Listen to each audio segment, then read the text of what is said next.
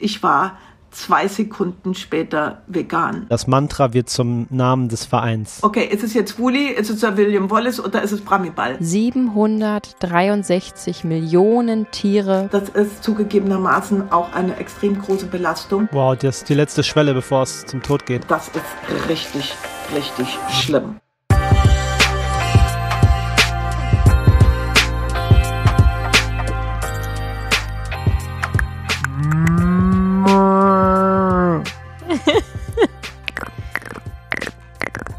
Knack, knack, knack, knack, knack, knack, knack, knack. Herzlich willkommen zurück zu Vegan Gesund mit Grund. Der Podcast. Mein Name ist Juju. Und ich bin Fabi. Und wir freuen Waren. uns sehr, dass du eingeschaltet hast und unseren Podcast als dein Teil der Strategie nimmst, den, der Umwelt was Gutes zu tun. Und den Tieren. Und den Tieren. Und dem Klima. Und was ja die Gesundheit. Umwelt ist. Und deiner Gesundheit. Die, nee, die Umwelt und das Klima ist nicht genau das gleiche, wenn man genau, das ganz genau nehmen will. Aber sie haben natürlich Ja. unmittelbar miteinander zu tun und wirken sich gegenseitig aufeinander aus. Richtig. In dieser Folge soll es darum gehen, dass wir den wundervollen Lebenshof Lass die Tiere leben einen ganzen Tag lang besuchen und begutachten und befühlen und beschnuppern durften. Mhm. Und dort haben wir nicht nur für unseren künftig kommenden YouTube-Kanal äh, gefilmt, denn wir hatten auch eine tolle Kamerafrau und Fotografin mit dabei, die liebe Lauri Und Freundin. und Freundin. Ähm, und haben da also fleißig gefilmt, fotografiert und vor allem tolle Unterhaltung geführt und gefragt, wie der ganze Hof denn läuft und haben äh, für YouTube schon erste Interviews aufgenommen sondern haben auch festgestellt, wow, die Geschichte ist so, so spannend und es ist so interessant. Man muss einfach darüber berichten, was hier los ist. Und deswegen ziehen wir das Ganze sozusagen schon vor und haben ein Interview aufgenommen mit der Besitzerin des Lebenshofes, der lieben Elisabeth. Und wir können euch auf jeden Fall sagen, dass es zu Tränen rührend dahergehen wird. Und es wird auch harte Realität, den Einblick in die harte Realität eines Lebenshofbesitzers oder Lebenshofbesitzerin geben. Und der Blick hinter die Kulissen ist wirklich sehr, sehr, sehr spannend. Das können wir euch auf jeden Fall jetzt schon versichern. Absolut. Es ist aber auch motivierend und mitreißend und einfach Total. super interessant. Auch wir haben vor Ort und selbst in dem Interview, obwohl wir schon da waren, Mhm. nochmal so viele neue Sachen gelernt, die uns noch nicht klar waren und die einfach, finde ich, die ganze Welt wissen muss. Und deswegen freuen wir uns wahnsinnig, dass du die Zeit nimmst und der ganzen Sache mal ein Ohr schenkst. Yes. Und bevor wir gleich mit dem spannenden Interview starten, wollen wir uns noch bedanken, denn diese Episode wird präsentiert von Ecodemy. Ihr kennt sie vielleicht schon, das ist die vegane Fernschule für vegane ErnährungsberaterInnen. Unabhängig von Zeit und Ort könnt ihr dort eine Ausbildung zum veganen ErnährungsberaterInnen abschließen. Und mit unserem Rabattcode könnt ihr ganze 10% auf das gesamte Studium sparen. Schaut einfach mal unten in den Shownotes vorbei, guckt euch den Link mal an, ähm, gebt unseren Rabattcode ein und startet und werdet meine KommilitonInnen in Zukunft. Das wäre richtig cool. Grandiose Sache. Und das ist auch so wie der Veganismus wahrscheinlich, dieses Studium. Du hättest wahrscheinlich gerne eher damit begonnen, oder? Ja, auf jeden Fall hätte ich gern eher damit begonnen und ich bin unfassbar glücklich und dankbar, dass ich über die gesamte Schwangerschaft von unserem Baby schon ähm, so gut Bescheid wusste und damit Mhm. schon angefangen habe. Und natürlich würde ich mich rückwirkend auch freuen, wenn meine Mama das studiert hätte und mich mit diesem Wissen, ähm, diesem Ernährungswissen aufgezogen hätte. Denn das Studium ist ja nicht nur für Leute da, die das eben anwenden wollen und wirklich aktiv andere beraten wollen, was auch total toll wäre. Ich freue mich wirklich über jeden, der das macht und einfach mehr Wissen und Know-how äh, über, ges- über die Gesundheit, über, über die vegane Ernährung ähm, an Mann und an die Frau bringt. Das ist einfach nur, nur schön und Fachkräfte Voll. kann es nie genug geben.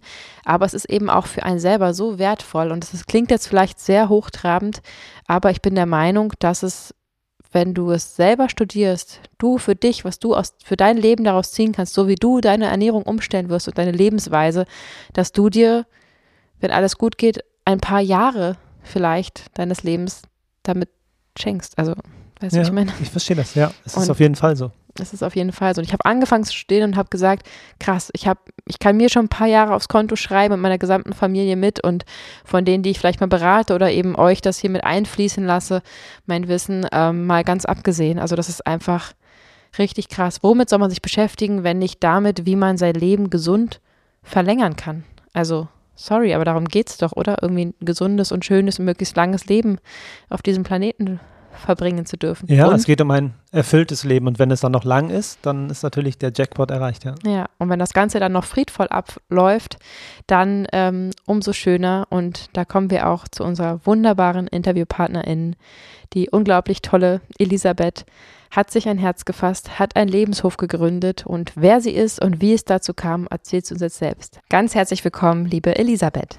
Vielen, vielen Dank für eure Zeit und ich freue mich sehr, dass ihr mich eingeladen habt. Ja, aber selbstverständlich. Ähm, erzähl uns doch mal, lebst du vegan, liebe Elisabeth? Ich lebe vegan, jawohl, seit circa sechs Jahren.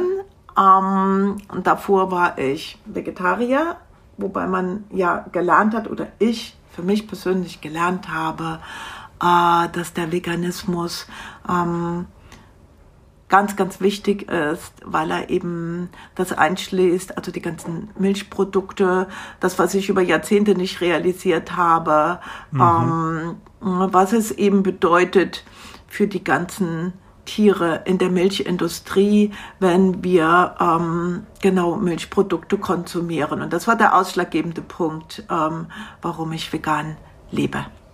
Okay, und wie kam die ähm, Einsicht oder die Information? Also hast du dir was angeschaut und dann kam die Umstellung oder wie war dieser mhm. Prozess denn? Mhm. Ich habe auf einem Demeterhof äh, Katzen kastriert, weil man mich um Hilfe gebeten hat. Ich habe mich ja äh, nach meiner Berentung direkt auch schon ähm, sehr für Straßenkatzen engagiert und eingesetzt und dort hat man mir dann ganz stolz ähm, die Rinderherde gezeigt und da stand ein ein Rind und hat ganz fürchterlich geweint. Also so, da liefen wirklich die Tränen. Und ich habe die Bäuerin dann gefragt, was denn ist, ob man dem Tier denn helfen kann, ob es Schmerzen hat. Und die Bäuerin sagte dann, nö, nö, die haben wir vor zwei Tagen das äh, Kalb weggenommen, das wird schon wieder. Wow. Und in dem Moment ist in mir, es gibt ja sowas, ich bin ja Buddhistin, es gibt ja sowas wie Erleuchtung, ja, die mhm. irgendwie, die dann passiert. Und das war so ein Moment, ich war zwei Sekunden später vegan, weil wow. genau nach diesem Satz mir ähm, bewusst wurde, unglaublich, bewusst wurde, ähm, was das, was wie Milch überhaupt entsteht, also was das bedeutet, was das für die Kühe. Ich habe da nie vorher, nie hätte ich das gedacht, nie, dass das, äh, ja genau, und das war der Punkt, in dem ich vegan wurde. Das kann ich sehr, sehr gut verstehen. Sehr berührende Geschichte. Ich habe auch gerade Tränen in den Augen.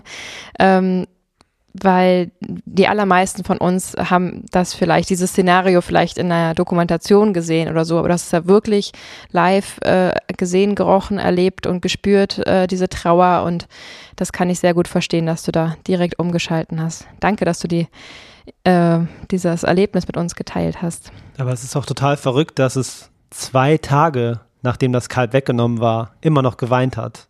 Das zeigt ja, wie intensiv die Bindung war und wie stark die Gefühle einfach sind. Das sind genauso lebende Lebewesen. Wir haben zwei Kinder, also wie viele Jahre würden wir weinen, wenn irgendwas, ja. um, Himmels Willen, wir gar nicht mal nachdenken, aber wenn irgendwas passieren würde, das, äh, ich kann mir auch nicht vorstellen, dass die Kuh das nach einem Jahr vergessen hat. Also ja. das, die Trauer sitzt halt tief, ne? Das ist ja, ja. Wahnsinn. Ich, genau, und dieses, ja, also die hat wirklich, wirklich geweint. Mhm. Die hat richtig geweint. Die hat nicht nur äh, laut Schmerzensrufe ähm, äh, gerufen, sondern der liefen die Tränen runter. Mhm. Ja. Wahnsinn. Ja. Tja, das ist die Realität, die knallharte ja. Realität. Ja. Mhm. Mhm. Okay, jetzt hast du gerade schon erwähnt, du hast Katzen mhm. kastriert. Kannst du uns mhm. denn mal kurz erzählen, was dein beruflicher Background war, bevor du diesen wundervollen Lebenshof gestartet hast? Mhm. Also ich, mein beruflicher Background ähm, ist die Medizintechnik. Ich habe äh, jahrelang ähm, Außendienst, Vertrieb und so weiter gemacht für medizintechnische Geräte äh, im Bereich der ähm, operativen und Blutbankdiagnostik ähm, oder Einsatz, wie auch immer. Und habe dann, bevor ich berentet wurde, aus gesundheitlichen Gründen ähm, mich äh, auf den Marketingsektor spezialisiert. So, das ist mein Background beruflich. Und mit meiner Berentung ähm, habe ich dann angefangen, ja, weil sie auch zu mir kamen. Also die Katzen kamen einfach zu mir. Ich bin ähm, ganz einsam einfach weggezogen auf die Insel Rügen, die mir schon sehr lange sehr am Herz liegt, wo ich mich einfach, das ist meine gefühlte Heimat. Schön. Und dort habe ich, ja, dann ganz alleine in einem kleinen Häuschen im Wald gelebt, weil ich dachte, solange ich es noch kann, also die Uhr tickte sowieso äh, aufgrund meiner Erkrankung und ähm, dort sind dann auch die ersten Katzen zu mir gekommen und das ist ganz einfach die Geschichte, wie ich anfing, mich um Katzen zu kümmern. ja, wie schön. Wow. Ja. Das klingt sehr idyllisch mit dem Haus ja. im Wald. ja, das das war es damals auch. Heute ist es das nicht mehr, weil auch Rügen leider dem Bauboom unterliegt. Mhm. Und da, als ich weg bin, ähm, also ich war jetzt noch einmal dort und obwohl es Naturschutzgebiet, ein Abo-Gebiet ist, es ist leider alles mit Ferienwohnungen nahe der Küste zugebaut und dieser Wald existiert nicht mehr. Oh. Okay. Ja, Super genau. Schade. Ja. Mhm. Okay, und, und wie kam es dann von diesem wunderschönen, einsamen Häuschen im Wald auf Rügen zum wunderbaren Lebenshof, den wir schon besuchen durften? Wie, wie ja. war da diese Entwicklung dahin? Das Häuschen musste ich dann tatsächlich aus gesundheitlichen Gründen verlassen, weil es ganz top auf der Steilküste lag mit 36 Stufen nach oben ganz klein war und ich alleine nicht mehr weiter dort zurechtkam. Mhm. Und dann hatte ich aber nicht mehr meine zwei Hunde, mit denen ich ähm, mit denen ich dort äh, gelebt habe, sondern es war dann Bestand von über 20 Katzen, die ich mitnehmen wollte und musste, weil sie dort sonst äh, ja genau ja ihrem Schicksal überlassen gewesen wären. Und deswegen suchte ich im Berliner Umland und bin dann hier auf das Haus gestoßen in Buko, in dem ich wohne. Das war aber nicht der Beginn eines Lebenshofes, sondern ähm, Lebenshof war nie in meiner Planung, nie meine Intention. Mhm. Ich habe hier ein 5000, etwas über 5000 Quadratmeter großes Grundstück und fing dann, nachdem ich, glaube eineinhalb Jahre, anderthalb Jahre, nachdem ich hierher gezogen bin, fing ich an, ähm, zu speziellen äh, buddhistischen Tagen eben Pferde, Ponys, Schafe, Ziegen von einem Schlachtbetrieb hier in unserer Nähe zu kaufen sie hier mhm. gesund zu pflegen und sie zu vermitteln. Oh, und okay. ja, das war, das war der, der Grund, das war also der Beginn und zum Lebenshof kam es dann in der Folge, ähm, ich habe ganz schnell gelernt innerhalb von zwei Jahren, dass man Nutztiere auf gar keinen Fall weitervermitteln darf, weil mhm. genau fürchterliches mit ihnen passiert. Okay. Ähm, das musste ich schmerzlich erfahren und ich habe dann sieben Ziegen zurückgeholt Mhm. musste einen Platz für sie finden und so bin ich zur L LPG oder damaligen LEG Hammersdorf gekommen, um zu fragen, ob ich eben dort was pachten kann, ob sie mir mit Platz helfen können. Genau. Und das war der Beginn. Selbst in dem Moment dachte ich noch nicht an einen Lebenshof. In, in welchem ähm, Jahr war das? Nur zur Zeit 2017. Einordnung? 2017, okay. Also aus genau. der Not heraus, also du wolltest einfach die Tiere da nicht lassen, hast sie zurückgeholt. Mhm also aufgepäppelt, an mhm. jemanden übergeben, der den Tieren nichts Gutes wollte oder sie wahrscheinlich auf Deutsch gesagt schlachten wollte auf lange Sicht und hast sie dann zurückgerettet und hattest plötzlich die Tiere und musstest dich dann, dir dann was einfallen lassen, was du mit ihnen eigentlich machst und wo du sie lässt. Genau, Richtig? genau, genau. Ja, okay. Ich habe, nachdem ich dann Kontrollen gemacht habe und gesehen, dass Tiere tatsächlich geschlachtet wurden, ähm, obwohl mit Verträgen vermittelt, dass Großpferde verschwunden waren. Äh, da war mir dann auch klar, wo die hin verschwunden sind. Und ähm, dann habe ich eben genau die Ziegen zurückgeholt, habe ein paar Monate später weiter kontrolliert, habe dann die nächsten 21 Schafe auch zurückgeholt. Und ähm, ja, das ist der Anfang der LEG, also wieso ich auf dieses Gelände gestoßen bin, was damals leer stand, mm, mit der großen Fläche. Und ähm, jetzt in der Folge habe ich natürlich die Menschen dort kennengelernt. Der Betrieb war in der Schließung. Es gab dort genau noch ähm, drei Mitarbeiter, davon ein Schäfer. Und der Betrieb äh, ist im Juni 2018 geschlossen worden. Und der Schäfer und alle dort, äh, ja, die drei Männer, die haben mir immer wirklich tatsächlich zur Seite gestanden und haben mir geholfen. Und so bin ich dann dort auch auf die Mastlämmer gestoßen, die letzte äh, Lammperiode des Schäfers. Und mhm. ähm, bei meiner Frage eben, ne, was mit diesen Lämmern und wieso die nicht drin sind, wurde mir dann bewusst, dass er sagte, die gehen in zwei Wochen, machte die eine Handbewegung, die ganz deutlich zeigte, was mit ihnen passiert.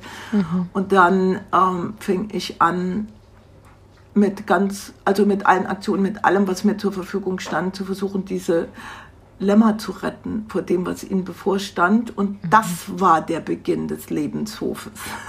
Wow, wow mit Unterstützung von denen, die vorher ähm, dafür gesorgt haben, dass Tiere sterben, hast du dafür gesorgt, dass Tiere weiterleben können. Genau. Das ist genau. total phänomenal. Und so ja. heißt ja auch euer wunderschöner Lebenshof, ne? Lasst die Tiere leben. Genau. Wunderschön. Das, das war genau. der Start. Das war der Start. Lass die Tiere leben. Genau. Das war eine solch starke Intention in mir. Ich war alleine. Wir reden hier über fast 300 Mastlämmer und wow. äh, ihre Mütter und so weiter. Und die mussten natürlich auch bezahlt werden, weil die erzielen ja einen Schlachtpreis, einen ganz gewissen. Mhm. Das heißt, mit diesem, mit diesem Satz, den ich mir einfach in jeder Minute, das war mein Mantra, ja, und äh, mit diesem Mantra ist das entstanden, was ihr bei eurem Besuch dann äh, letztens ja, gesehen. Ja. Wow. Die Geschichte ist der Hammer. Und der Name ist ja dann, also treffender kann es ja nicht sein. Das Mantra wird zum Namen des Vereins. Richtig Schön. cool. Ganz, ganz, ganz toll. Und ähm, kannst du uns denn mal kurz skizzieren, wie du das geschafft hast? Hast du es geschafft? Zwei Wochen Zeit. Ich weiß nicht, wie viel Geld du da aufbringen musstest, aber das äh, stelle ich mir nicht, nicht leicht vor. Wie hast du das denn angestellt? Mm, also die erste Ladung, die wegging, von denen konnte ich nur 21 äh, kaufen. Ich habe tatsächlich auf meinem privaten, also ich habe damals bei Facebook und da gab es wirklich Leute, die mir, die, die mir geholfen haben. Also da konnte ich 21, ich habe meine buddhistischen äh, Freunde angerufen aus meiner Sangha und ähm, Genau, das waren die ersten 21. Äh, krippeliger wurde es dann. Also ich habe dann auch Schafe, ähm, die, die Mutterschafe mit den Lämmern, solange die Lämmer noch nicht in der Mast waren oder die letzten, die geboren wurden, es waren ja schon genügend in der Mast drin, ähm, auch immer wieder freigekauft, aber alles eben mit täglich, täglich, täglich tatsächlich Facebook. Ähm, und dann bin ich auch, ähm, also es geht, geht schon um große Summen. Also zum Schluss, das waren schon natürlich Geld für ein, für ein Lamm, was 45 Kilo wiegt, hat man damals einen Schlachtpreis von 120 Euro erzielt. Mhm. Und ähm, die haben mir auch tatsächlich die Belege gezeigt. Also es ist ja nicht irgendwie, dass man irgendwas, ähm, das ist der realistische Preis. Mhm. Und ich habe das Geld tatsächlich, ich habe es wirklich, wirklich einzeln in Aktionen. In, ich bin zum, in, in Berlin in, zu unserem Zentrum, ich habe dort die Geschäftsführerin gebeten, ob ich äh, nach einem Retreat etwas sagen darf und habe dann dort tatsächlich auch nochmal 5000 Euro zusammengekriegt. Dann cool. hat sich das, ja, ja, es hat sich rumgesprochen, dann hat mir aus meiner buddhistischen Sangha eine Frau eine größere Spende geschickt zum Freikauf dieser Lämmer und ja, so ist das entstanden. Jeden einzelnen Euro gesammelt und erbeten. Ja. Genau. Wow, Respekt, ja. ganz, ganz großen Respekt äh, hast du da von uns und ja, danke im Namen der Tiere für deinen Einsatz. Es ist wirklich äh, sehr berührend, dein, dein Einsatz und da nicht wegzuschauen. Und ich glaube, für unsere ZuhörerInnen, das ist halt auch. Ich meine, wir, so gut wie alle ZuhörerInnen sind natürlich vegan oder auf dem Weg dorthin und wollen sich informieren und sich mit dem Thema auseinandersetzen.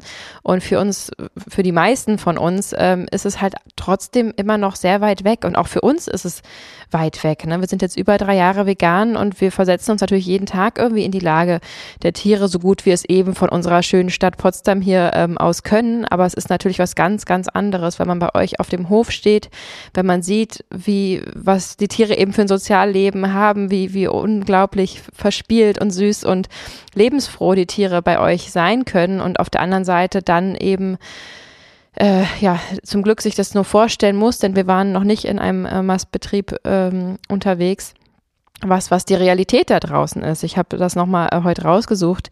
Also Stand 19 werden ja im Jahr aus der Massentierhaltung, da sind die Fische und Krebstiere nicht mit inbegriffen, 763 Millionen Tiere pro Jahr aus der Massentierhaltung getötet.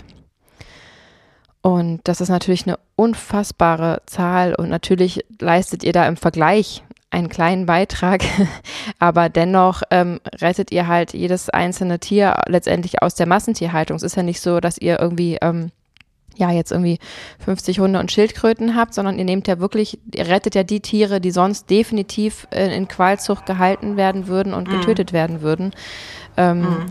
Und das finde ich, finde ich ganz, ganz toll. Und da wollte ich euch mal fragen, wie viele Tiere habt ihr denn aktuell? Kannst du das überhaupt noch mhm. zählen? Also wir konnten es mm. nicht überblicken und auch nicht schätzen.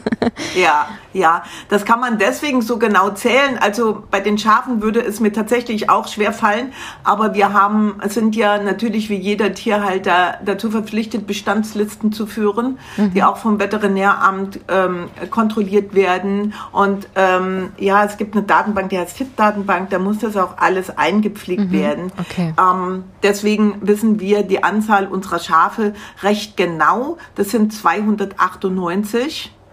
Mhm. Und wir haben neun Ziegen, also die kleinen Klauentiere. Äh, das ist der Bestand an Schafen und Ziegen, die wir haben. Mhm. Dann haben wir 23 Rinder. Davon sind sechs noch Kälber. Und ja, erst seit. So die sind erst seit äh, ja noch gar nicht so lange bei uns und äh, der kleinste, der jüngste, der Albert, der ist erst Ende September geboren. Mhm. Mhm. Und wir haben 20 Schweine, wir haben fünf Ponys, wir haben insgesamt 42 Gänse und Enten. Ja, und wir haben 18 Kaninchen Mhm. Und ja, das ist der Bestand an Tieren aus der sogenannten Nutztierhaltung. Hm. Toll. Wow. Okay. beeindruckend, dass du die Zahlen alle weißt und was mich noch mehr beeindruckt, ist, dass jedes Tier einen Namen hat. Und Elisabeth, jetzt sag mal ehrlich, wie ist es möglich, die Schafe voneinander zu unterscheiden? Mhm. Wie geht das? Und ja, so jetzt muss ich dir Folgendes sagen. Es haben natürlich viele Schafe einen Namen, aber mhm. ganz, ganz viele haben keinen Namen. Ah, mhm. okay. Weil es gibt, ähm, die, wie, wie passiert das, dass ein Schaf einen Namen hat bei uns? Ein Schaf hat dann einen Namen, also dazu muss ich sagen, dass der Großteil unserer Schafe, die habt ihr gar nicht gesehen, weil die sind in großen Herden ähm, etwas weiter von uns, weil da brauchst du Riesenflächen, ja. Also die sind draußen unterwegs. 90 ähm, von ihnen machen Landschaftspflege in bei uns im Umland Buko äh, für den Naturpark Magisch Oderland aber ähm, 180 circa sind ähm, auf einer Riesenfläche, die umgekoppelt werden muss, draußen und wir bezeichnen sie als unsere große Herde. Wenn wir dort, also zweimal, zwei, das wird regelmäßig kontrolliert, natürlich, die werden hier versorgt mit Wasser. Und wenn immer uns auffällt, dass es einem Schaf nicht gut geht, dann wird das aus der Herde herausgenommen, kommt auf den Hof, wird behandelt. Und mit dem Punkt, wo es aus der großen Herde raus kommt zu uns, kriegt es auch einen Namen. Ah, okay. okay. Das ja, macht Sinn. Ja, das heißt, alle Schafe, und das sind schon viele, also ich würde mal sagen, 50 unserer Schafe haben Namen. Äh, mhm. Das sind Schafe, die behandelt wurden oder die auch nach der Behandlung eventuell für immer bei uns bleiben müssen auf dem Hof in unserer Nähe, weil wir sie einfach im Blick haben müssen, weil wir einfach checken müssen, hey, ist alles in Ordnung, ja. Mhm. Ähm, das ist unsere Care-Herde. Und äh, hier, wie können wir sie unterscheiden? Das ist ähm, also manche sind eben natürlich ganz prägnant von ihrem Aussehen, von ihrem Verhalten, da ist es überhaupt kein Thema. Aber wenn jetzt so fünf, sechs Schwarzkopfböcke, die dann auch noch wirklich, also alle unsere Schafe sind kastriert, ähm, dann muss sogar ich, weil ich nicht jeden Tag da bin, ähm, manchmal schon jetzt nachdenken. Okay, ist es jetzt Wooly, ist es Sir William Wallace oder ist es Bramiball? Aber wenn du, wenn du die jeden Tag siehst, mhm. also wenn du jetzt Katharina oder Matti, die können dir auf eine Distanz von 30 Metern sagen, ähm, wer das jetzt ist. Das heißt, das ist etwas, was passiert, wenn du einfach jeden Tag mit den Tieren zusammen mhm. bist, mhm. dann weißt du das ganz genau, wer wer ist. Cool. Ja, das fand ja. ich wirklich sehr beeindruckend, dass da alle Tiere so ja, halt einfach, was heißt wie Menschen behandelt werden, einfach wie, wie gleichwertige Lebewesen behandelt werden, dass wie ihr euch da auf dem Hof unterhalten habt und äh, dann, genau, die Frage eben war, äh, Matti, hast du schon äh, Galileo zum Beispiel ähm, gefüttert und hast du hier, also da wird einfach mit den, die Namen werden benutzt und man, man könnte denken von weit weg, wenn man, wenn man jetzt nicht äh, das sehen würde, sondern hören würde, könnte man denken, ihr redet über Menschen. Und das finde ich so berührend und das ist ja auch das Ziel von einem Lebenshof, dass man eben Ja, oder von eurem Lebenshof auch, dass ihr wirklich ähm, alle Tiere gleichwertig behandelt und so behandelt, wie ihr auch eure Schwester und eure Freundin behandeln würdet. Und das ist so wunderschön, dass ihr uns dann, wir haben da diese großen Vegans äh, Futtermittel gesehen und äh, habt ihr uns erzählt, ja, die kriegen alle, ähm, was war das, Erbsenprotein? Äh, von Vegans, diese ja ganz das ist. Erbsenprotein für Vegan. Genau, ja. Ja. genau. Also wirklich Wahnsinn, Ja. wie viel Mühe euch da wirklich von, von A nach bis B, ähm, von, von A bis Z macht. Ähm, das hat uns sehr beeindruckt. Vielleicht kannst du uns auch gleich mal die Geschichte von Galileo ein bisschen erzählen. Das ist ja wirklich eine ganz besondere Schafgeschichte. Ähm, den durften wir ja auch kennenlernen. Und ähm, wie kam es denn dazu, dass ihr den tollen Galileo aufgenommen habt?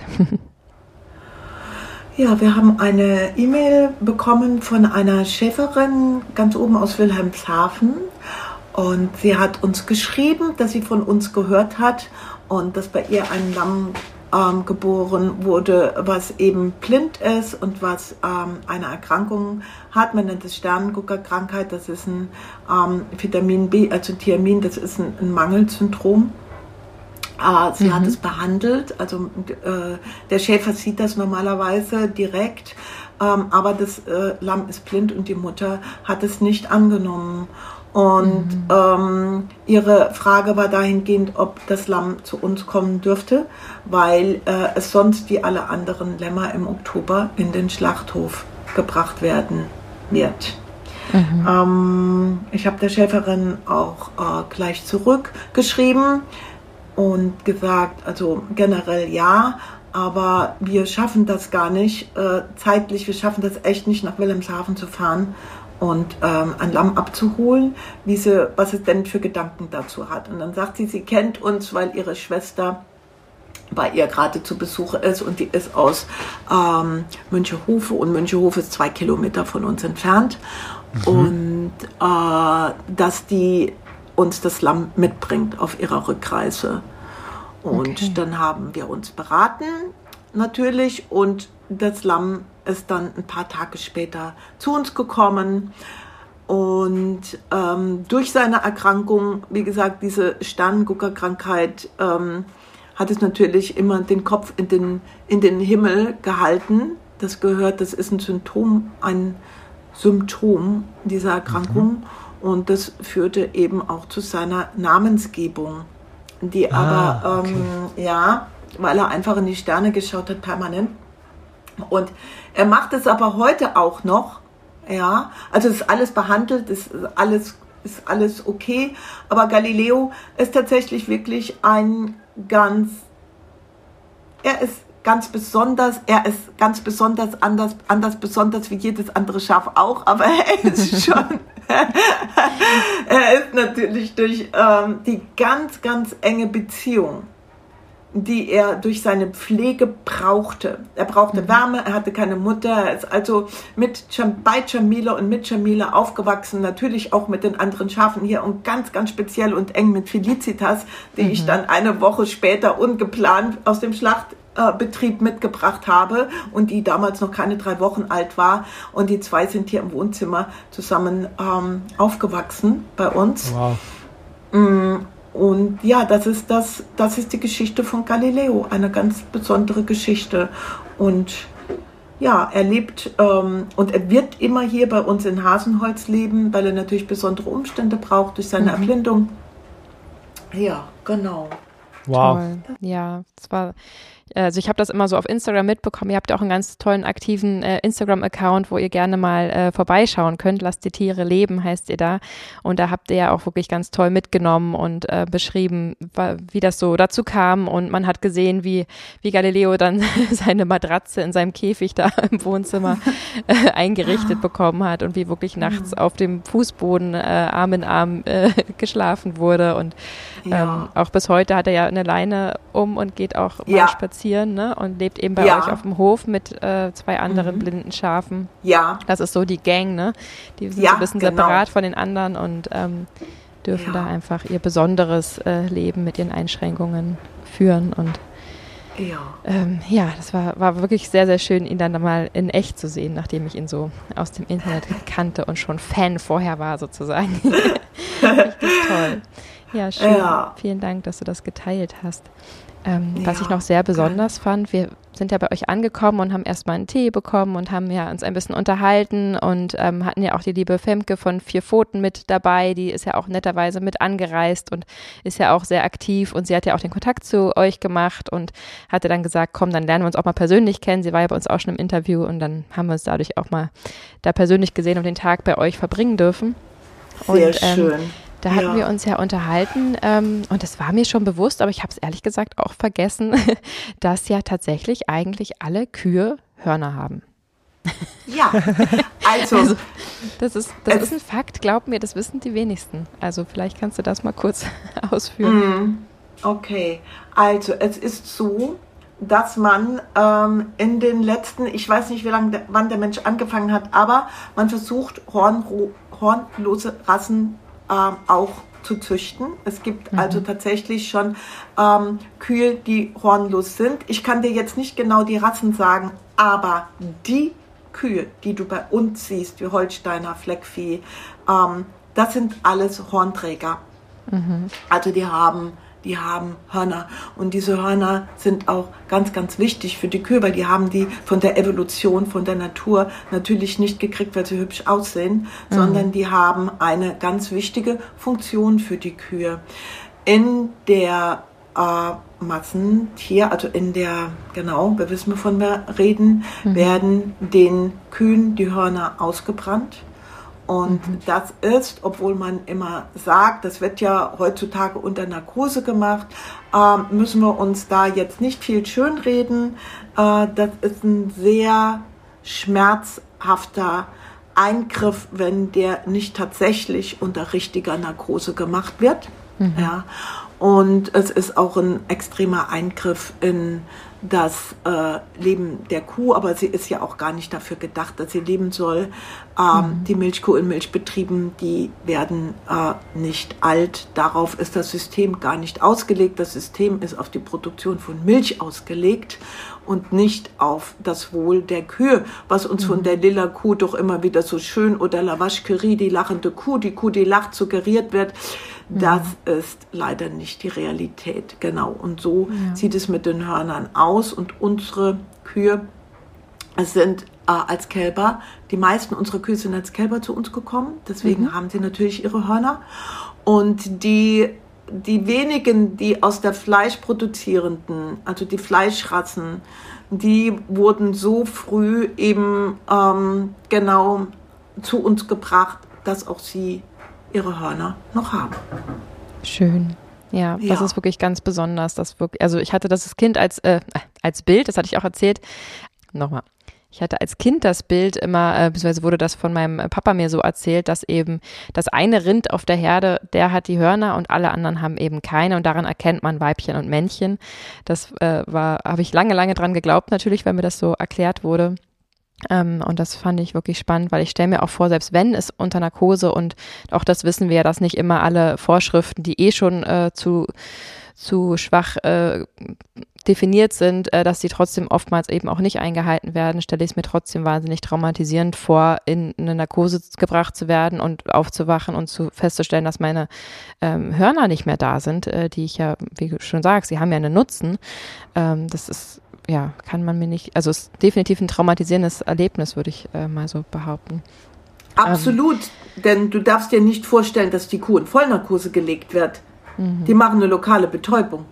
Okay, das heißt, also die Kuh ja. kriegt das ganze Ding komplett mit und das ist ein Akt des Gewalt, der Gewalt und ähm, das ist, wenn du dir die, äh, wir hatten ähm, einmal, also hat Elsa sich ein Horn abgerissen, was wir dann ähm, verpflegt haben. Das heißt, wir kennen die Anatomie des Hornes inzwischen sehr gut.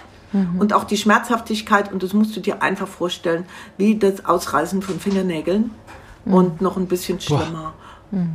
Ja, das, ja, das hat uns, genau, das hat uns eine, äh, eine Tierärztin ähm, auch bei dem Hornabriss so gesagt. Die hat gesagt, wir müssen so, das muss man sofort behandeln. Das ist wie ein, wie ein offener, ausgerissener Fingernagel und noch ein bisschen mhm. heftiger von der Größe her.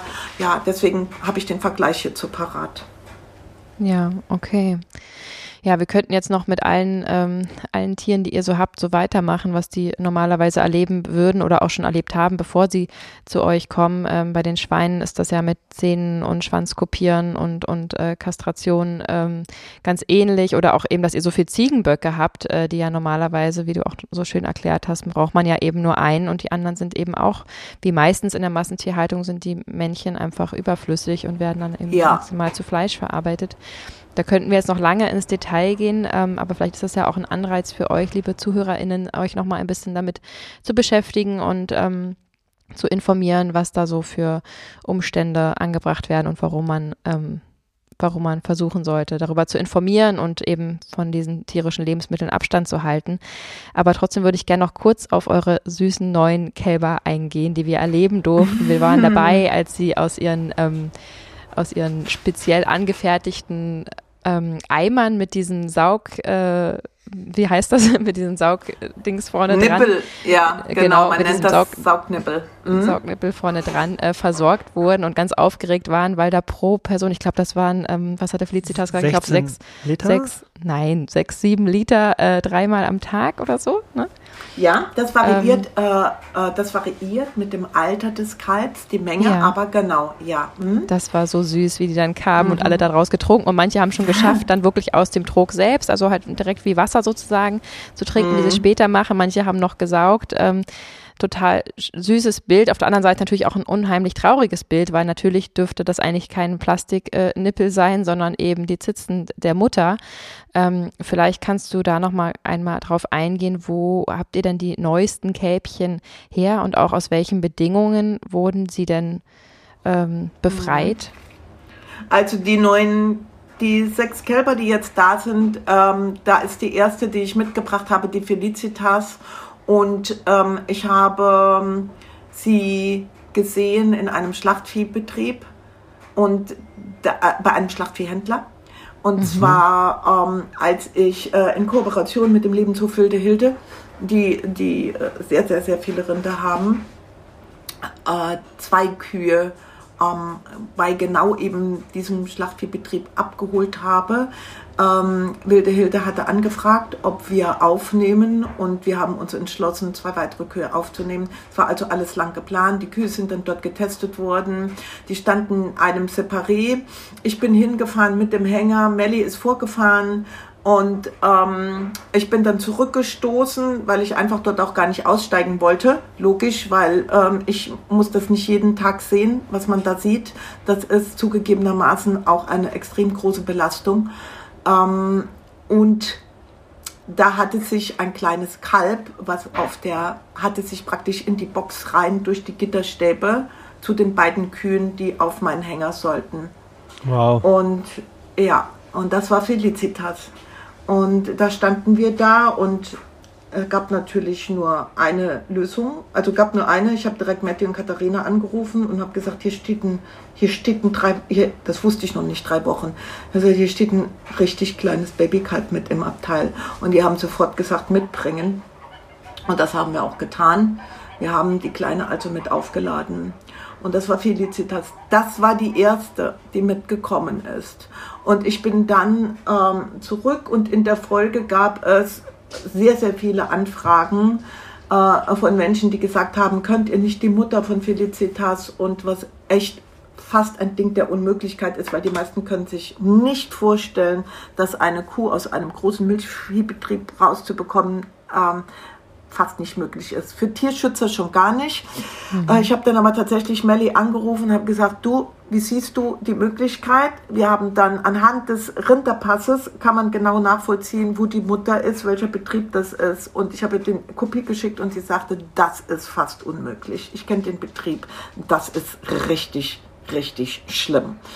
Mhm. Ähm, wir haben es gewagt. Es gab eine Frau, die geschrieben hat, ich übernehme die kompletten Kosten, bitte versucht es und immer wieder und immer wieder. Und Melly fing an. Und Melly hat es versucht. Und sie hat sehr gute Kontakte zu Schlachtviehhändlern.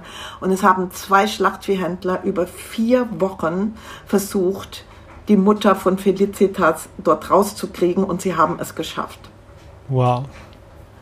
Grandios. Das heißt, ja, das heißt, Elisa ist auf einem Schlachtvieh, auf einem Transport drauf gewesen. Sie wurde bei Melli dann abgeladen. Und als ich dann wieder gefahren bin, um Elisa abzuholen, mhm. da standen natürlich die Höllenbereiche dort wieder voll und ich musste aussteigen. Und diesmal waren es eben, ja, diese Kälber, die einen Tag vor ihrem Abtransport nach Spanien waren also die Kannst alle hier Genau, seht. ganz kurz beschreiben, was ein Höllenbereich ist zum Verständnis. Ein Höllenbereich ist für mich genau dieser Bereich dort, also in dem die Tiere stehen und dort auf ihren Tod warten. Und das sind ja die großen Kühe, die aussortierten aus den Milchbetrieben, die, die gehen auf den Schlachthof oder werden auch dort direkt geschlachtet. Äh, die Bauern bringen dort, ne, kannst du nebendran stehen, kannst das sehen. Ähm, oder auch versuchen, ja, also man kann da eigentlich gar nicht nicht nicht sehen, das geht nicht. Und das andere sind eben, du siehst die Kälber, die Kleinen, die da stehen und du weißt, die gehen jetzt ins Ausland. Und das sind für mich persönlich mhm. Höllenbereiche, weil ich weiß, was sie mhm. vor sich haben. Ja.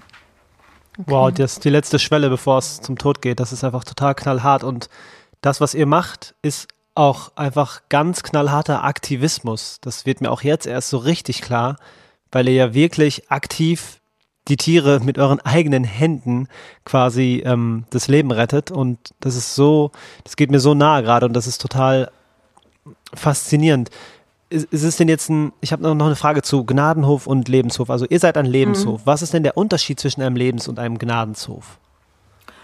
Für uns ist der, also wenn man jetzt das Wort an sich in den Mund nimmt, bedeutet Gnade ja, das kann man in vielfältiger Weise äh, deuten. Also man mhm. kann sagen, Gnade, hey, das Tier hat doch nichts verbrochen, der muss sich keine Gnade erweisen. So war das früher mal gemeint, dieser Gnadenhof. Das waren Tiere, die praktisch äh, ihren Dienst sogenannten getan haben und die man dann eben nicht geschlachtet hat, sondern die mhm. dorthin kamen. Ja, man kann das Wort aber auch in anderer Weise sehen. Religiös wird Gnade auch oft als etwas sehr, sehr Positives gesehen. Ja, wenn ich jetzt sagen, der liebe Gott oder wer auch immer hat mir Gnade erwiesen, ne? Also dieses Wort. Okay, warum sind wir Lebenshof? Wir können mit diesem Wort Lebenshof viel mehr anfangen für uns persönlich. Deswegen legen wir auch Wert auf das Wort Lebenshof, weil wir äh, sagen, ähm, genau, wir wollen den Tieren hier ein Leben ermöglichen. Und dann kommt noch an anderer Stelle tatsächlich dazu, äh, kann es vielleicht bei Lebenshöfen auch geben, aber uns persönlich sind mehrere Gnadenhöfe bekannt, die auch, äh, so wie wir 100% von Spenden finanziert sind, wo den Besuchern aber an den Besuchertagen ähm, ähm, Fleisch serviert wird, Würstchen serviert werden, äh, Milchkaffee serviert wird. Und damit wollen wir ähm, auch überhaupt überhaupt nicht ins Fahrwasser geraten. Also das lehnen wir natürlich absolut ab, können wir auch nicht nachvollziehen. Aber in erster Linie ist für uns das Wort Leben wichtig. Leben. Ja. ja. Okay. Toll. Super. Jetzt haben wir dich gerade so ein bisschen unterbrochen. Vielleicht kannst du noch die Kälbchengeschichte beenden. Also sind ja dann, ihr seid ja sicherlich nach Hause gekommen und da wäre es noch spannend zu wissen, ob sie dann getrunken hat und ob sie sich wiedererkannt haben. Vielleicht kannst du das nochmal kurz erzählen. Mhm. Genau. Also die, die Mama von Felicitas, die Elisa, das haben wir schon bemerkt, ähm, ich bin ja mit Felicitas dorthin gefahren, weil die Elisa natürlich mit einer Milchproduktion von 35 Litern aus dem Betrieb rauskam und man ganz, ganz schnell dafür sorgen muss, dass das Euter geleert wird, weil die sonst einen sehr schmerzhaften äh, Euterentzündung, Milchstau und so weiter kriegen. Mhm. Bei der Gelegenheit haben wir dann festgestellt, dass es nicht funktioniert, weil Felicitas, die von Anfang an direkt mit dem Kopf aus dem Eimer. Das, was du eben gesehen hast, was du beschrieben hast, das ist Feli, mhm. die das macht. Mhm. Ähm, getrunken hat. Wir sind aber gar nicht darauf gekommen, dass ihr der Saugreflex fehlen könnte. Und Ach das so. haben wir dann dort bei Melli festgestellt. Das heißt, Feli konnte gar nicht trinken. Wir haben zwei Tierärzte mit dazugeholt am gleichen Tag. Dazu kam, dass Melli, die sehr versiert ist, versucht hat, Felicitas abzumelken. Das ging nicht. Felicitas ist eine Jungkuh. Die war am 2. Oktober, ist die zwei Jahre geworden. Die ist also eine Woche okay. vor ihrem zweiten Geburtstag aus dem Betrieb rausgekommen und war schon zum zweiten Mal besamt, ein paar Wochen nach ihrer ersten Geburt. Da kann man sich vorstellen, warum diese Kühe nicht älter als fünf oder sechs Jahre werden, mhm. weil es funktioniert gar nicht. So, sie war natürlich nur den Melkroboter gewöhnt, überhaupt gar keine Menschen. Wir kamen an die Kuh nicht dran, selbst mit Sedierung durch den Tierarzt nicht. Wir konnten sie nicht abmelken. Mhm. Felicitas keinen Saugreflex. Und deswegen ähm, hat uns auch hier man kann nicht immer die Menschen verurteilen, wie die Menschen, die mir auf dem Hof geholfen haben und auch heute noch helfen, der Schäfer nicht mehr, aber ansonsten, wenn ich eine Frage habe, ich krieg immer Hilfe, ähm, hat der Schlachtviehhändler uns geholfen, weil ich war drauf und dran, Elisa äh, in die FU nach Berlin zu fahren, damit man sie dort trocken stellt. Das hätten wir auch machen müssen. Und der Schlachtviehhändler hat dann gesagt, bringt sie, ich habe hier Kälber, die äh, trinken die Euter leer, auch von den Kühen, die hier aufs Schlachten warten. Mhm. Und okay. äh, das haben wir getan. Und natürlich ähm, die Kälber, ähm, also genau, eines von den beiden Kälbern wurde von Rüsselheim aufgenommen. Und das, was letztendlich ähm, der Ferdinand an Elisa getrunken hat, der ist natürlich mit Elisa auch mitgekommen. Logisch, den lassen wir ja nicht dort. Und wie gesagt, als ich die abgeholt habe, gab es die fünf weiteren die da standen. Und wir haben echt auch rumdiskutiert, wie wir das hier mit der Kapazität schaffen. Ich habe sie mitgenommen. Einer von ihnen war schwer, schwer krank und wäre trotzdem auf den Transport nach Spanien gegangen, einen Tag später. Das war Valentin. Und ähm, ich habe Valentin sofort in die Klinik gebracht, habe ihn dann auch noch, weil in Berlin gar nicht die Mittel zur Verfügung standen, die er brauchte, nach Hannover gefahren. Mhm. Und ähm, er ist dort leider zehn Tage später gestorben, ja. weil er es nicht mehr okay. geschafft hat. Mhm. Ähm, und die anderen Kälber sind tatsächlich jetzt inzwischen gesund. Wir hatten mehrere dann auch noch mal kurzfristig in der Klauentierklinik, aber sie wachsen, sie gedeihen, sie sind einfach nur eine Freude und es ist für uns so schön, dass sie hier sind. Wunderschön. Hammer. Toll. Ich muss jetzt noch mal kurz äh, nachhaken zum Verständnis auch für uns und auch für alle anderen.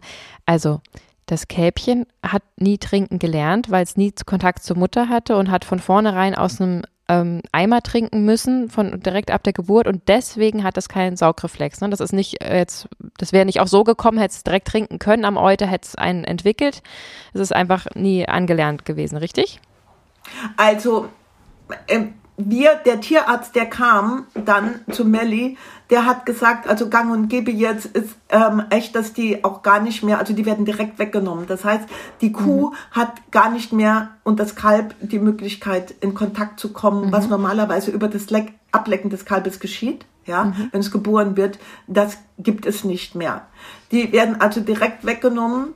Ähm, man, wie, wie man denen die Biestmilch noch gibt, kann ich dir nicht sagen, ja, mhm. weil das wäre ja eigentlich das Allerwichtigste, ob die die abmelden oder ob die die auch künstlich geben, keine Ahnung. Ich weiß nur, dass Biestmilch in rauen Mengen in den Abguss gekippt wird, weil sie unverkäuflich ist. Ähm, aber warum die jetzt keinen Saugreflex entwickelt hat, das kann auch angeboren sein. Wir hatten ja auch ein Pony, also ein, ein Fohlen, mhm. was keinen Saugreflex hatte. Aber wir haben es nach drei Tagen hat es funktioniert. Das muss man okay. dann natürlich immer wieder ansetzen an die Mutter, ne, und so weiter ja. und so fort. Das kann ich letztendlich nicht sagen. Ich kann aber sagen, ähm, dass die Kälber, die dort, die, also die, die neugeborenen Kälber, die kommen ja in diese, die wir alle kennen, Kälber-Iglus und dort ähm, ja, kriegen die auch keine, keine Milchaustauscher, was wir hier machen, sondern die kriegen Elektrolytlösungen, weil das alles andere wäre denen viel zu teuer. Und ähm, das führt natürlich, also unsere Kälber, die hierher kamen, die ja alle, Felicitas war Haut und Knochen. Also die war mhm. ein Skelett. Mhm. Wenn, wenn du das siehst und mehr wird für diese ähm, sogenannte Abfallware Kalb auch nicht investiert. Gesetzlich geregelt müssen die eine Woche dort bleiben und danach siehst du ja, wo sie landen ja. beim Schlachtviehhändler oder in der Mast, also die männlichen. Okay. Das ist ja eine Wahnsinnsgeschichte, wie das da eins zum anderen kam, dass ihr eigentlich zwei große Kühe abholen wollte, das Kälbchen dazu kam, durch das Kälbchen ihr die Mutter organisiert habt, die Mutter aber das Kälbchen nicht säugen konnte. Sie haben sich wahrscheinlich erkannt, oder? Also Ja, wahrscheinlich schon angenommen, aber weder Ja. das Kälbchen konnte trinken, weil es direkt, höchstwahrscheinlich, weil es direkt getrennt wurde, hat es nie gelernt, noch die Mutter konnte ihr eigenes Kälbchen säugen, weil sie einfach an diese massiven Milchautomaten gewöhnt ist, die einfach wahrscheinlich noch einen ganz anderen Zucht drauf haben ähm, hat deswegen Milchstau bekommen und deswegen habt ihr wiederum die Kuh, die Mutter nochmal äh, woanders hingebracht, damit sie abgetrunken werden kann und habt Ja. in dem Zuge dann wieder den Ferdinand, das Kälbchen mitgenommen, Ja. damit sozusagen das zweit, adoptierte Zweitkind äh, bei der Ja. neuen Mutter bleiben kann. Das ist ja Wahnsinn, Ja. wie sich das alles miteinander äh, verknüpft hat und vier weitere Kühe noch, also äh, oder Kälbchen. Wie das, äh, das ist ja dann, das ist ja eine, wie sagt man, eine Komplexe Meisterleistung. ja, aber das könnte auch auf Menschen äh, bezogen, könnte das auch ein Blockbuster sein. Also das ist ja Total, wirklich ja. der Wahnsinn, was ihr da erlebt und wie sich das dann alles so ergibt. Und ähm, wir sind unendlich dankbar für eure wunderschöne Arbeit. Ähm, wir ziehen den Hut und wir haben ja äh, wirklich das alles miterleben können und ich könnte, äh, würde am liebsten jeden Tag wieder vorbeikommen und das, diese Energie Ja, da spüren, schön. die ihr habt und diese, diesen wahnsinnigen Eifer und das ist ähm, wirklich ganz, ganz toll und natürlich kommt jetzt die Frage, wie können wir denn hier von unserem Sofa aus, wie können wir euch denn helfen? Wie können unsere ZuhörerInnen aktiv werden? Was gibt's denn zu- für Möglichkeiten, euch zu unterstützen, die ihr ja dringend auch äh, nötig habt? Ja, also zum einen nochmal ganz, ganz herzlichen Dank, dass ihr bei uns wart. Sehr, sehr es gerne. Sehr, sehr Total schön. gern. Ja, sehr, sehr schön und wir freuen uns immer, immer, immer, wenn ihr wiederkommt. Und Danke. Äh, ihr helft uns ähm, durch euer Engagement ähm, sehr. Und jetzt die gezielte Hilfe. Ähm, was brauchen wir? Es gibt zwei Dinge, die wir brauchen. Wir brauchen ähm, Hands-on-Hilfe und wir sind natürlich auf Spenden angewiesen. Ähm, die Hands-on-Hilfe, wir haben eine Facebook-Helfergruppe. Äh, wenn man also Lust hat, uns als Tageshelfer zu unterstützen und zu helfen, dann kann man sich dort bei Lass die Tiere leben, ich glaube Helfer ist das auf Facebook, äh, ähm, genau ähm, informieren und mit unserer Sarah in Kontakt treten und uns so unterstützen. Und ähm, was ganz überlebenswichtig für uns ist, sind Tierpatenschaften. Also wer immer darüber nachdenkt, über ein Weihnachtsgeschenk oder ähm, schon immer mal darüber nachgedacht hat, äh, hey, ich möchte gern Kontakt vielleicht oder eine Tierpatenschaft unterstützen, jawohl, darüber freuen wir uns unglaublich. Und ähm, wer auch immer sagt, hey, ich habe ein paar Euro übrig, die ich gerne äh, spenden möchte, ja, das sind Dinge, die uns sehr, sehr helfen. Und äh, auch alles das, was ihr jetzt macht mit dem Podcast, dass Leute von uns hören, dass Leute von den Tieren hören. Es geht nicht Ja. um uns Menschen. Ja, das, das hilft uns. Ja, oder auch genau eure Instagram-Seite besuchen, euch folgen, eure, Ja, ähm, eure richtig. Posts in euren Stories teilen, sodass einfach noch mehr Leute überhaupt von euch erfahren. Das sind auch einfach Genau. ähm, kleine Aktionen, die wirklich eine Minute Zeit brauchen, die einfach auch schon äh, unterstützend wirken können. Dann habt ihr ja auch noch so coole Hoodies, oder? Ähm, Ja, genau. Genau. Und wisst ihr was wir haben? Danke, dass du das sagst, weil sowas vergesse ich ja immer wie Instagram. Ja, Ja. Instagram habe ich vergessen. Natürlich Ja. ist das wichtig, sehr wichtig. Dann habe ich vergessen, ja, es gibt das Team Vegan Official. Die einen super Job machen, alles vegan, also Hoodies und so weiter. Und die haben unseren Merch. Das heißt, die haben unsere Hoodies, unsere T-Shirts und ganz, ganz tolle andere Sachen. Da kann man oben bei Lebenshöfe, glaube ich, kann man klicken. Da sind wir eben mit dabei. Lasst die Tiere leben. Und ihr werdet es nicht glauben. Es gibt dieses Jahr den ersten Kalender von uns. Und Ach äh, was. Ja, und der ist so toll geworden und den kann man auch bei Team Vegan Official bestellen. Also wer Lust auf einen tollen Tierkalender hat, dann bitte den von Lass die Tiere leben e.V. bei Team Vegan. Super. Also für zwei, 2022 ist das dann der Genau, Jahreskalender. genau, genau. Super. Ja. Sehr, sehr Ja. cool. Ihr habt ja auch noch so Wunschlisten, habe ich gesehen, manchmal von, ähm, die ihr dann bei Amazon zusammenstellt, was ihr alles so braucht, von Futternäpfen bis äh, äh, weiß ich nicht, äh, alles, was ihr so benötigt, wo man einfach sozusagen auf Bestellen drücken kann und das dann zu euch gesendet wird. Auch noch ein sehr einfacher Weg, ähm, mal eine kleine Spende dazulassen. Ähm, da gibt es wirklich unendlich viele Möglichkeiten. Ja, wir haben auf unserer derzeitigen Landingpage, also die Homepage, die dauert noch, sagen wir die Leute, circa drei, drei Monate. Die mussten wir und haben wir auch komplett über, komplett überarbeitet, so dass die also ganz neu wieder erscheinen wird. Aber es gibt eine Landingpage im Moment und auf der haben wir auch unten die Informationen, wie kann ich unterstützen, also wie kann ich spenden und da sind auch die Amazon Wishlist, ähm, Amazon Smile, ähm, und dann gibt es auch ähm, zwei Firmen, die uns unterstützen, wo wir vegane Futter spenden für unsere ähm, Hütehunde, äh, Herdenschutzhunde und für unsere Katzen. Ähm, Futterstellen, also wir versorgen über 80 Katzen an verschiedenen Futterstellen.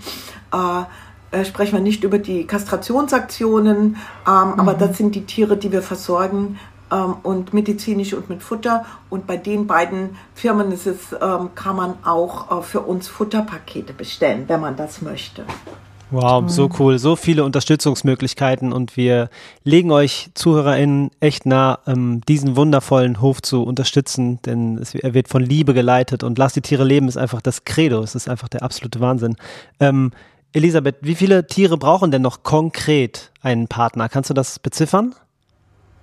Wir haben fünf Schweine, die mhm. gar keine Paten haben, also noch nicht mal einen Teilpaten.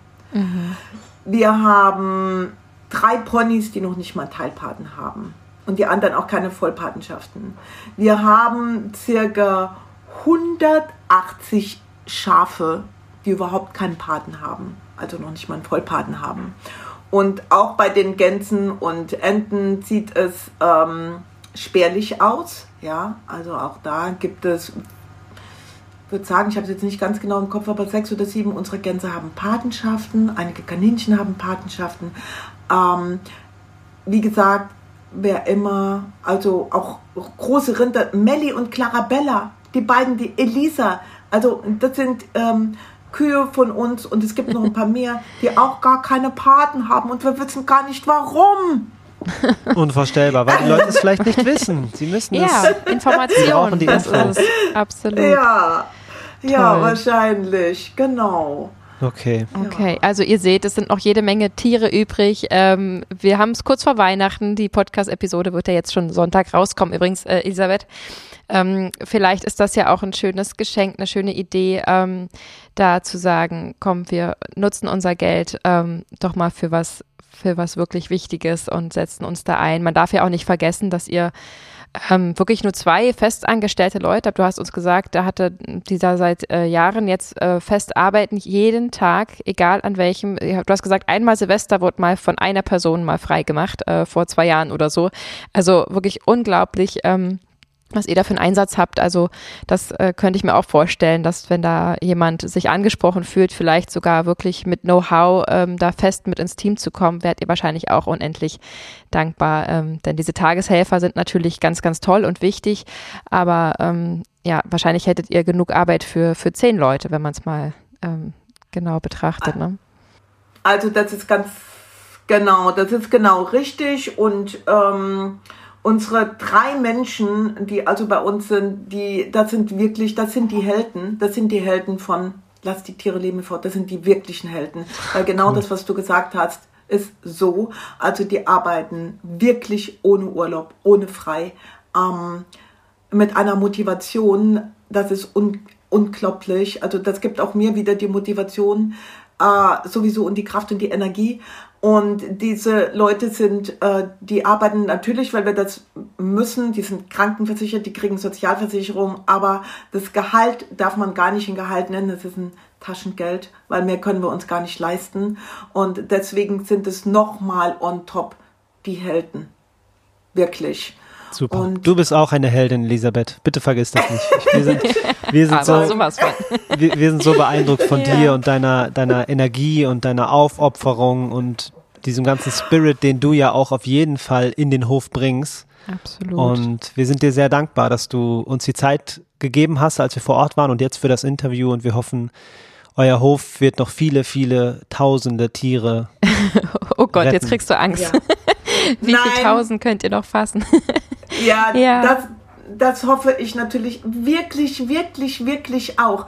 Ich fahre mhm. jeden Tag mehrfach an der Schweinemastanlage in unserer Nähe vorbei mhm. und jedes Mal sende ich meine Wünsche und sende, mögen wir die günstigen Umstände wirklich schaffen können, damit wir ganz, ganz vielen Tieren und Menschen auch ja, die Menschen, die zu uns kommen und das sehen dürfen, dass wir ganz, ganz vielen Tieren und Menschen Glück und Liebe in diesem Leben geben können.